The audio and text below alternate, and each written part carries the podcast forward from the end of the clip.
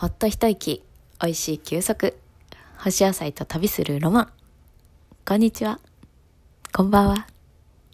おはようございます。ジューシー干し野菜の専門家、干し野菜研究所の所長のアリです。この番組では、ほっと一息つくときや移動の合間に、毎日が少し楽しくなる干し野菜と季節のアイデアを二十四節気七十二項に合わせてお届けします。二十四節気は前回に引き続き少々小さく暑いと書きます。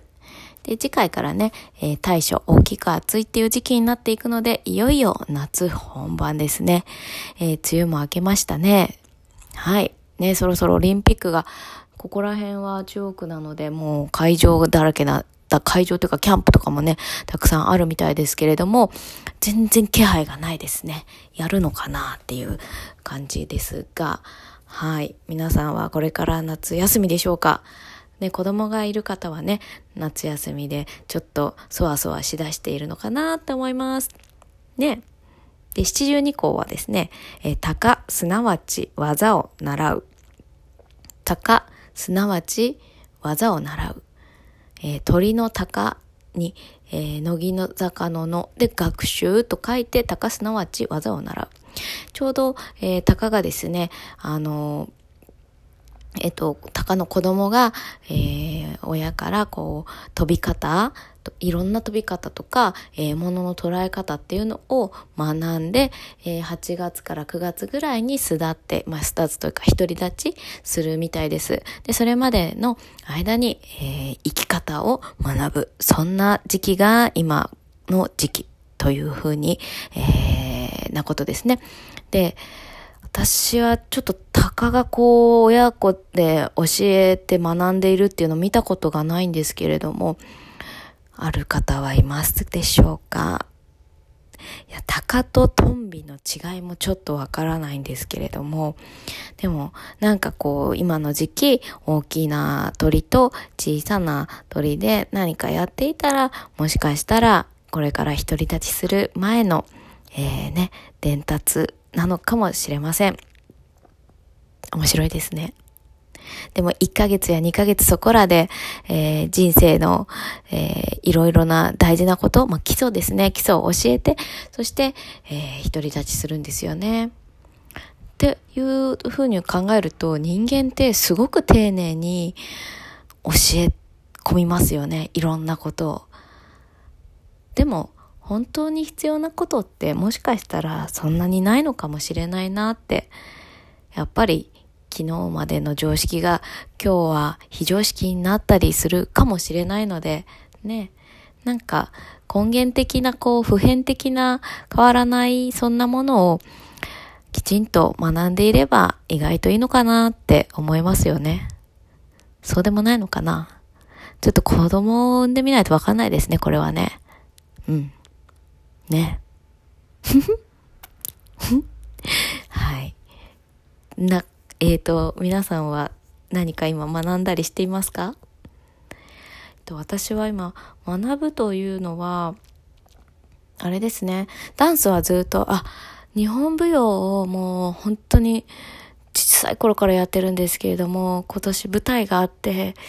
それで今年は三つ目子守という、えー、子守をする少女の、えー、演目をね、踊るんですけれども、いやー、全然進んでいなくって、かなり焦っていますが、なんか、あれですね、プレッシャーというか、こう、終わっていなくて先生もちょっと、あの、早く教え込まなきゃみたいなのの、なんとなくこう、焦りみたいのが見えて、私も焦ってしまうみたいな一緒に。でも覚えれるには、覚えるには限界があったりして、えー、いつもそこの、なんか、全然覚えれないんです、今回の踊りが。なんか初めての動きばっかりで、なんか寸劇みたいのが結構入って、その三つ目子守って、えっ、と、ガラガラ、あの、赤ちゃんを、をこう、子守するときに使うガラガラに、えー、おかめと大黒様と、うんと、恵比寿様、あ、ちゃちゃ、ひょっとこがついているガラガラを、えー、持って踊るんですけれども、その、えー、おもり、子守りしている女の子が、えー、初めは子守りしてるんですけども、その後から突然、そのガラガラのおかめとひょっとこと大黒様の、あの、こう空想の中での、えー、おとぎ話みたいなストーリーになっていくんですよ。それで、おかめと大黒様とひょっとこを一人で、3役プラス女の子だから1人4役するんですけれども、1人劇をするのに、私、おかめの役もやったことないし、大黒様の役をやったこともないし、ひょっとこの役もやったことないし、赤ちゃん産んだことないし、もう全然わからなくて。で、おかめっぽくって言われて、言われるんですけど、先生に。でも、おかめっぽいってどういうことですか？みたいな。だから、おかめっぽくよって言われると、はあ、みたいな。で、も想像の中でおかめみたいな。で、こう顔、でも私結構顔芸になってしまうので、でも踊りって顔芸全く関係なくって、だから、あ、顔じゃないとか思いながら、おかめってどういうの？みたいな。そんなんで、で、あとはなんか大黒様とおかめとの、なんかこう、恋の、こう、なんて言うんですか？恋話みたいなななんか、のシーンもあるんですけれども、それも、なんか、あの、大黒様すごい、あの、別にオカメが自分の女なわけでもないのに、めちゃくちゃ、あれなの、あの、なんていうの？強気っていうか、なんていうの？俺の女的な、お前、俺の女っていうか、なんていうか、何？男尊女卑？って言います？なんかそ、なんかそういう感じのシーンとかもあって、いや、大黒様ってこんな、あれ？なんかこんなにこう、なんていうの？なんていうの？あの、こんなかん、なんか大黒様って、もっとこう、なんか、いい人っていうか、あの、まあ、か、神様じゃないですか。いわゆる私たちの中では。でも、その、日本、この演目の中では、普通の男なんですよ。で、あ、あれ大黒様めちゃくちゃちっちゃいなって思っちゃって、いつもこう、リスペクトな大黒様が、あれとか思ったりね。で、で、まあまあまあまあ。で、だから踊りの演目にしてはちょっと劇みたいになっているので、こう、今までそういう劇っぽいのってなかったので、まあその動きがちょっと、おあ全然頭に入ってこなくて、っていう感じで、こう自分の出来の悪さに、あのなんか毎回凹んでいます。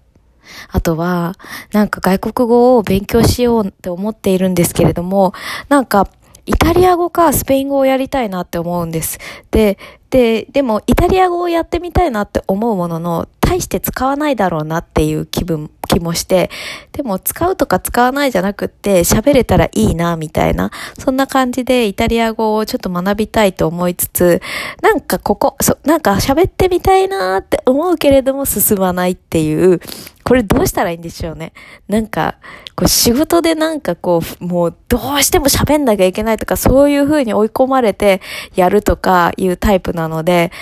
えっ、と、仕事で追い込まれてみたいです。英語とイタリア語とかスペイン語とか。ね。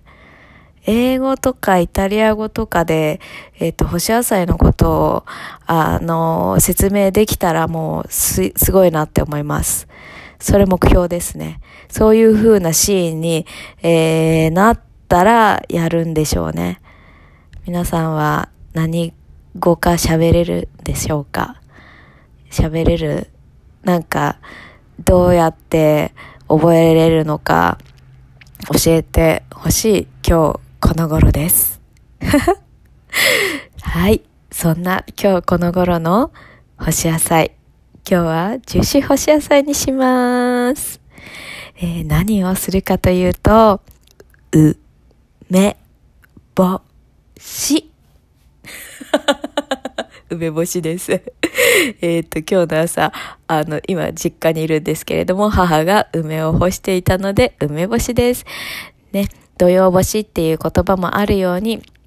もうじき土曜に入りますけれども、まあ、梅雨が明けましたので、やっと梅が干せます。で、梅は、えー、だいたい3日から4日、5日くらい干しますね。で、まあ、えっ、ー、と、私はいつも、あの3日干してるのかな？大体3日干します。で、今日1日干しました。で、1日干したら、えー、梅酢につけて、で、また翌日、えー、カゴに出します。で、なんで1日目梅酢につけるかっていうと、それで皮をしっとりとさせて、で、また翌日出すっていうことで、あのね、皮が柔らかいものに、えー、なるようにですね。あとは、えっ、ー、と、3日目なんかは、あの、ちょっともみもみして、えっ、と、柔らかくね、それもまた、あの、食感を柔らかくするためなんですけれども、そんな風にします。えっ、ー、と、2日目はね、そのまま出しっぱなしですね。1日目は、えー、梅をあのお昼ぐらいに天地返ししてで梅酢に戻します。で2日目には、えー、そのまま外に出しっぱなして四つ湯で皮が柔らかくなる。で3日目はえっ、ー、と3日目もそうですね。出しっぱなしでしたね。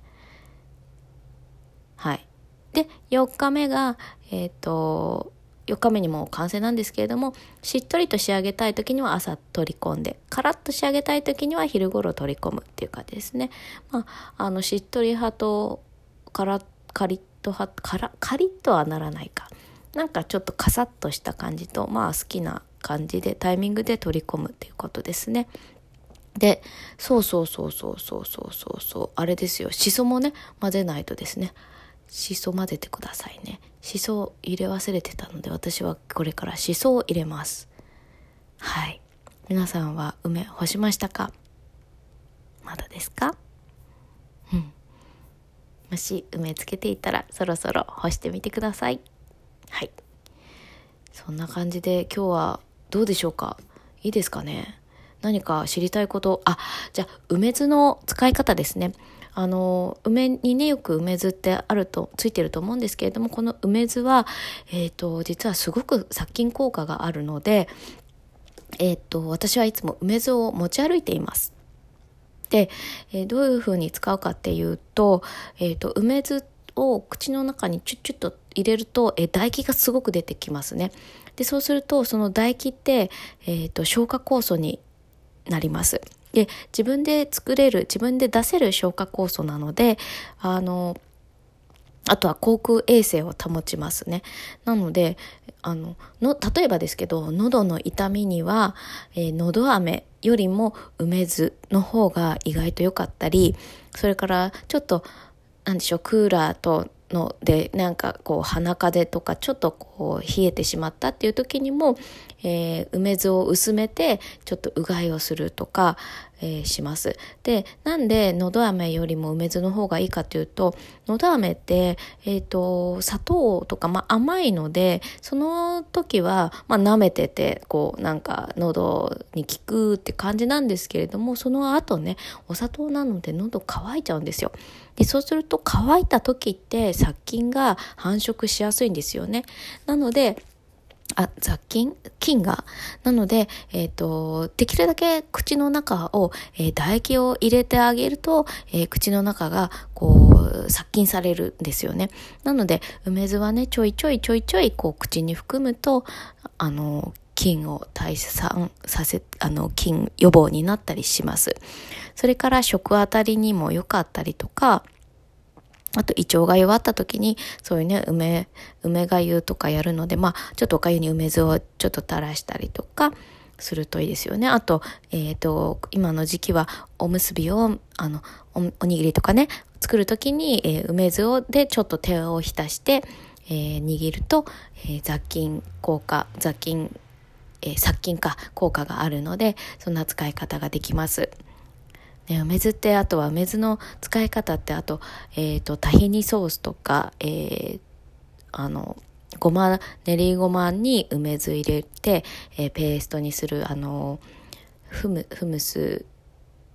フムスじゃないタヒニソースなので中東のあるじゃないですか食べ物につく、えー、ソースごまのソースそれにも使われたりします。とにかく梅酢は昔からあのもう梅はその日一日の難逃れって言って梅はね病気予防に食べられたりとかもするぐらいあのもう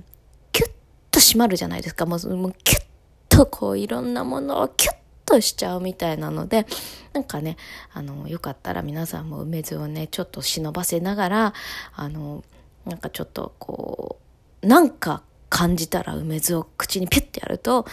キュッとして、えー、唾液がジュッと出るので、あの、いい感じですね。キュッとなりますので。はい。そんな感じです。ね。暑いから梅酢でみんなさっぱりすっぱりしてください。はい。ということで今日はこの辺で暑いけれども皆さん冷たいものの取りすぎには注意して、暑い時には熱いものを飲んで、体の中から汗を出して体を冷やす。ね。そんな東洋医学いかがでしょうかはい。ということで今日はこの辺で、ホストいいことあるかもよ。ではでは。